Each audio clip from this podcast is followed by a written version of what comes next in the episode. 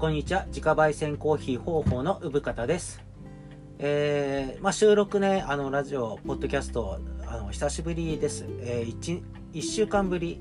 になりましたけど1週間に12回は、えー、収録したいなって言ってたのでうんまあちょっと遅くなりましたね。うん。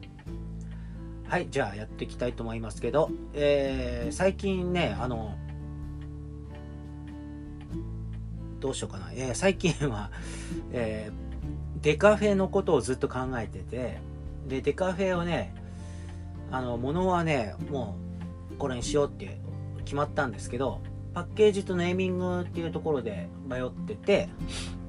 えー、ただ、えー、前にね、ちょっとポッドキャストでお話ししてる中でおはあのお約束したと思うんですけど、エヴァンゲリオンの配信、配信っていうか、風切り？映画館での風切り？前にはあのデカフェのコーヒーを販売するようにしますって。まあそれまでちょっといろいろ迷わせてくださいみたいな話をしたんですね。でまあデカフェの豆の種類を決めるのとそのカフェインを抜く方法をいくつかある中から選ぶのとあとデカフェってやっぱり美味しくないってイメージがあるんですよ。なのでそこそこのところをちゃんと美味しいものを提供できるかなっていうところであのいろんなことまあ自分が納得した豆をいろんな方に飲んでもらって、えー、意見を自分の意見だけじゃなくてね、えー、いろんな方から意見をこうもらうっていう作業をまあエヴァの映画より映画が公開される前までは迷わせてもらおうかなっていうところでやってたんですけどついに月曜日に映画館でやるって話なのでまあまああの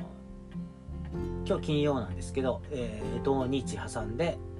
だから週末土曜か日曜明日か明後日にはデカフェを販売しようかなと思っております。ね、なんでエヴァに合わせてんだって話なんですけどまあそれは成り行き上っていうかね、うん、まあエヴァ好きな人は好き。でだから楽しみにしてるってところなんですけどまあ興味ない方って本当興味ないのでエヴァンゲリオンに関しては、うん、でも、まあ、僕ら世代はコンテンツと一つとしてねなんかこう無視できないえー、状況世相だったしまあそれにこう乗っかるのも楽しかったしねまあ安野さんで言えばこう「風の谷のナウシカの」あの巨神兵を書いた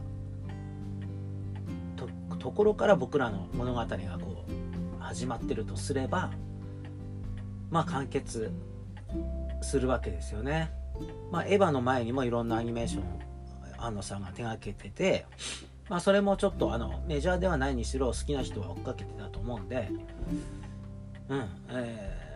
まあ、やっと完結するのかしらっていうところだけどまあエヴァがね公開されて、はい、あの一区切りするとしてもなんかウルトラマンとかなんかそういうところにまたこう制作としては移っていくのかもしれないしみたいなところでまあでも楽しみですよね月曜日から。まあでも月曜日に見れるかどうかわかんない。僕は基本的にレートショーで映画館を見たいんですね。夜昼間映画を見たいとは思わなくてなんか夜レートショーで見るのがほぼほぼなんですけど、まあ、このご時世だからレートショーでやってんのかっていうところまでまだ確認できてないので、まあ、やってたら夜見に行くかもしれないけどまあ初日はね混みそうだからなとかいう話。まあでも来週なんかどっかのタイミングで見に行きたいなとは思ってます。はい。まあでもそれより何より今週末に、えー、ノンカフェインのねコーヒーを方法から、えー、リリースしたいと思います。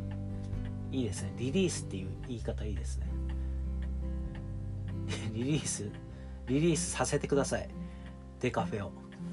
はい。でねそのパッケージはほぼほぼ牛に牛のパッケージにしようと思ってるんですよ。牛っていうのはあの、えーね、年始にね書いた今年牛年に書いということで書いた牛がいい評判がいいので、まあ、それにしようかなと思って牛にししようかしらっていうとこなんですけど、まあ、実はそれでいいのかっていう自分の中であったんで、まあ、いくつか自分なりに、えー、他のイラストも描いてみました。でね、えー、前回だったかな、えー、象が好きなんだとかいう話をしたと思うんですね僕がでそうそうえー、だから象のイラストを何パターンか描いてみて結構時間とってあでもないこうでもないとか思いながら描いててで迷っちゃったんですよね。で大体迷ったイラストっていうのは良くなくてなんかあの牛のイラストなんかねもう多分ほぼほぼ1回で描いたようなもんなんでうん。でも何パターンか描いたんだけど結局一番最初に描いたのが良かったみたいな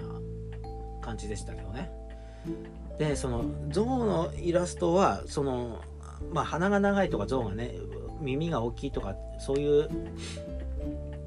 イメージかなと思うんですけどなんかまあ自分なりのこう好きなポイントっていうのがあって、まあ、そうじゃない象っていうイラストを描いてみたんですね。うん、でまあ自分らしくは描けたんだけどパッケージにしてみたところうーんなんかこれはねどうなのかな。うーんなんかこの僕のなんだろうこう深読みのしすぎみたいなところがあるのかもしれないんだけど前に牛の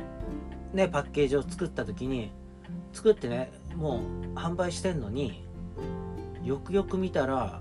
牛のパッケージってコーヒーに対して牛のパッケージって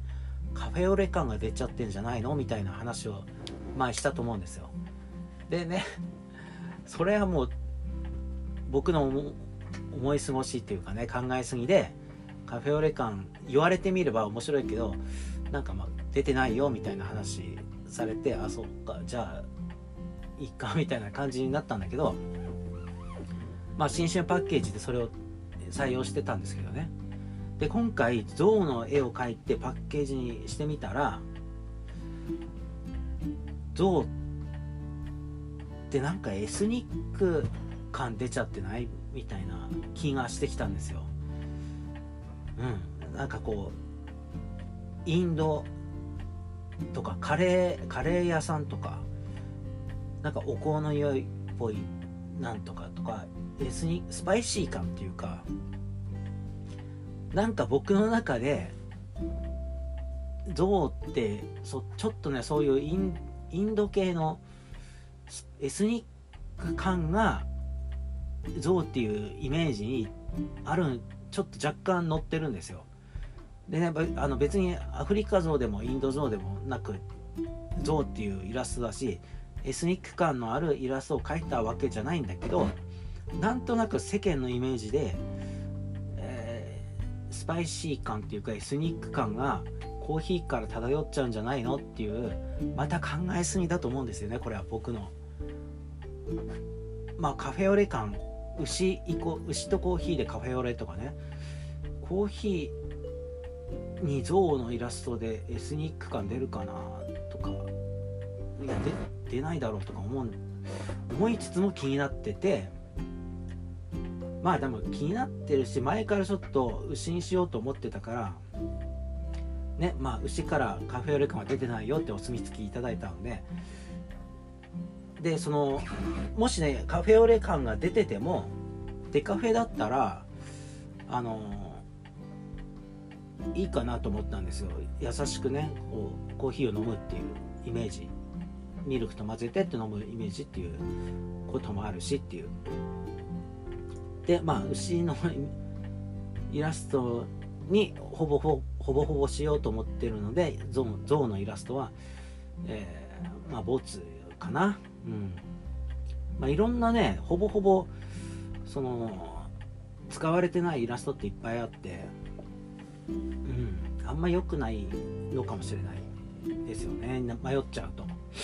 でもう一つ迷ってるのがそのノンカフェインのね、えー、コーヒーをリリースするにあたって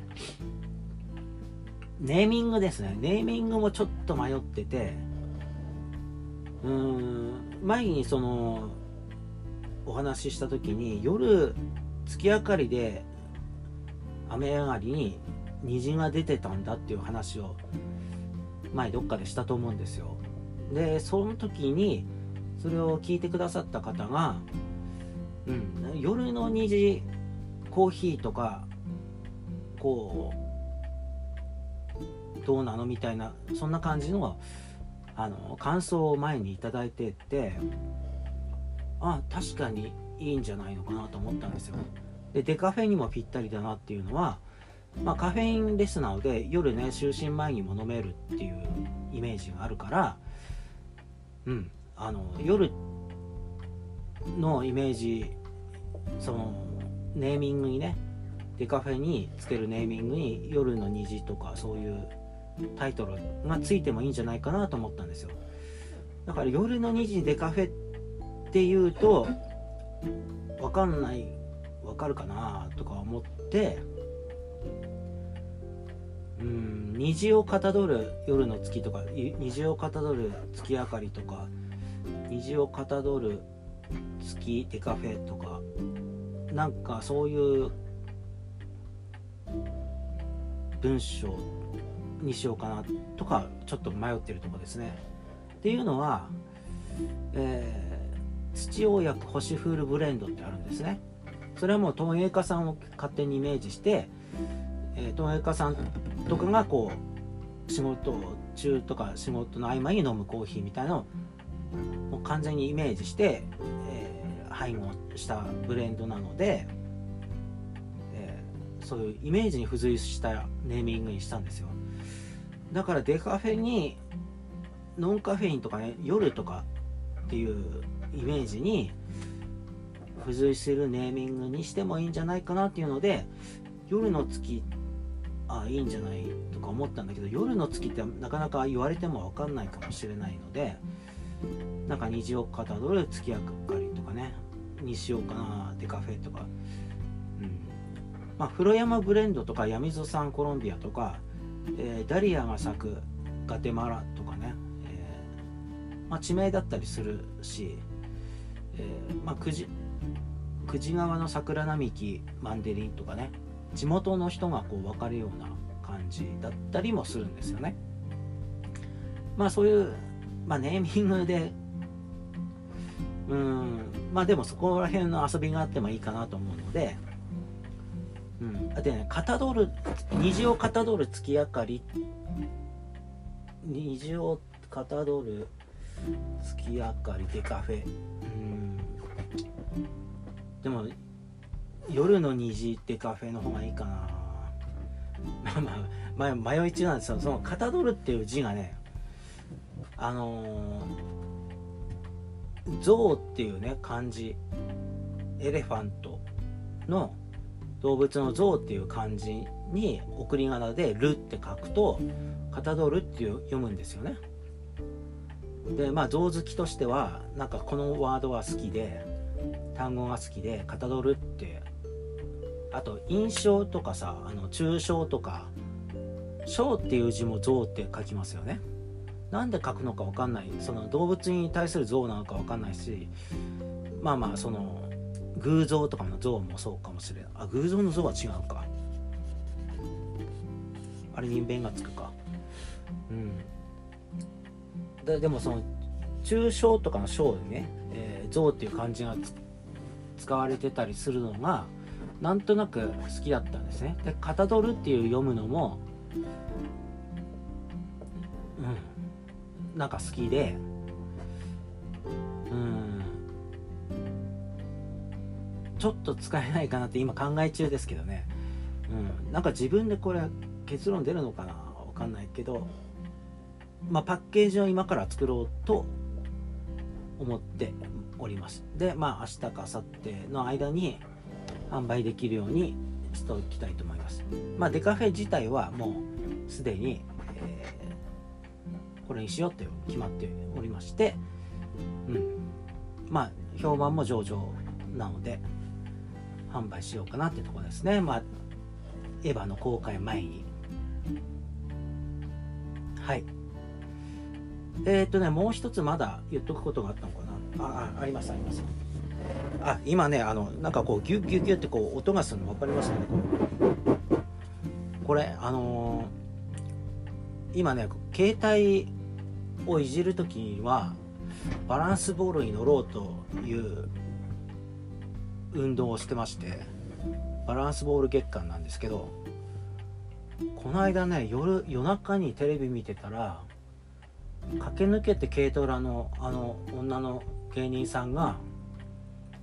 まあ、結局バランスボールに乗るのが一番痩せるんじゃないかみたいな検証企画をしててなんか数日間バランスボール1日数時数時間ぐらい乗ってたんですよ。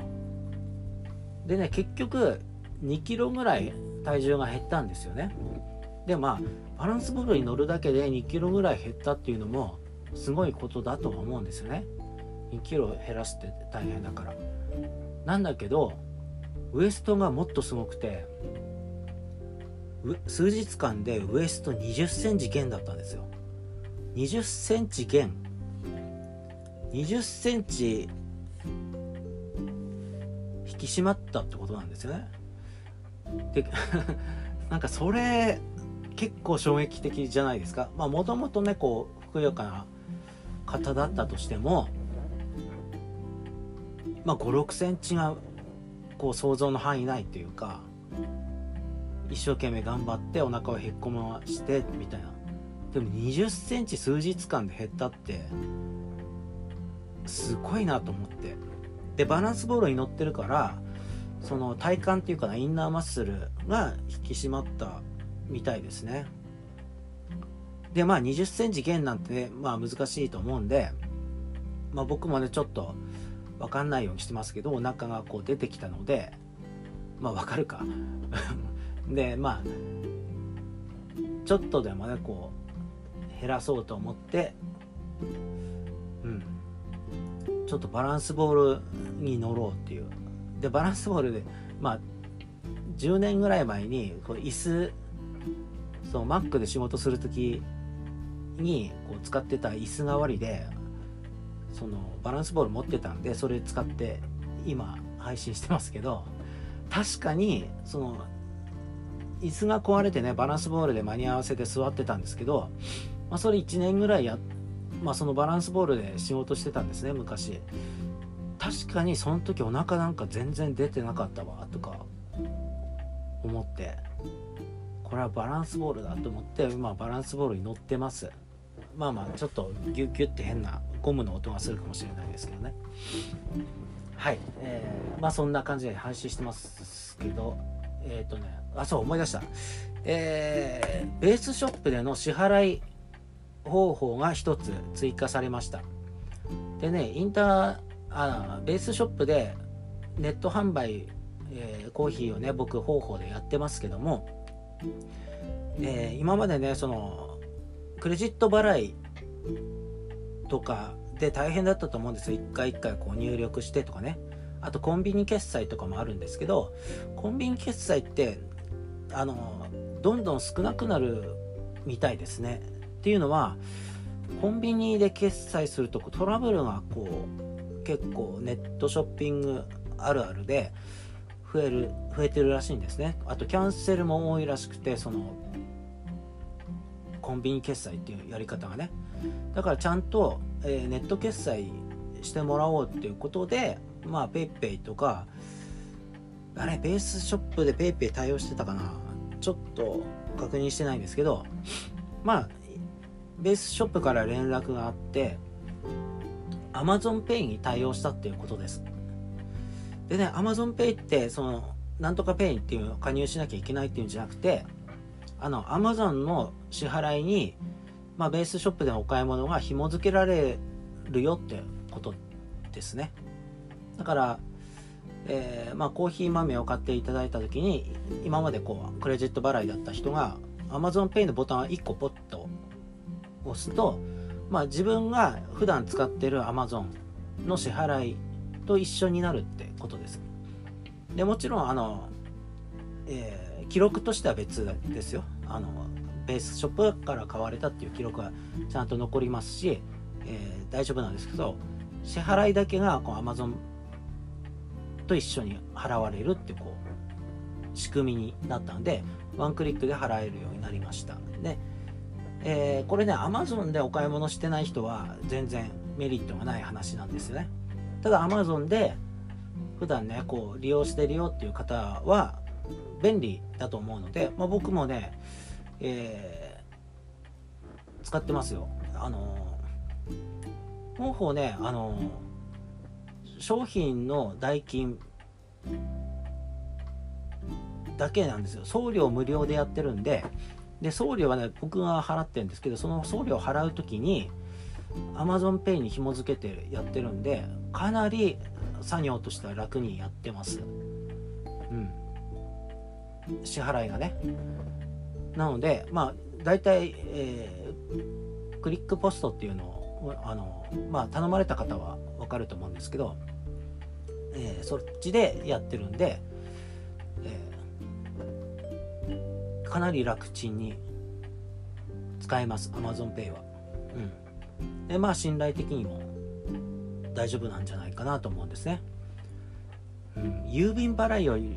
今んとこ全然信頼性はありそうかなっていう感じです。うん、まあ僕の体感としてはですよ。うんまあ、あの Amazon を使ってる方はよろしかったらそっちで今後あのお買い物されてはどうでしょうか？ねあのデカフェもデカフェも販売されますしっていうところです。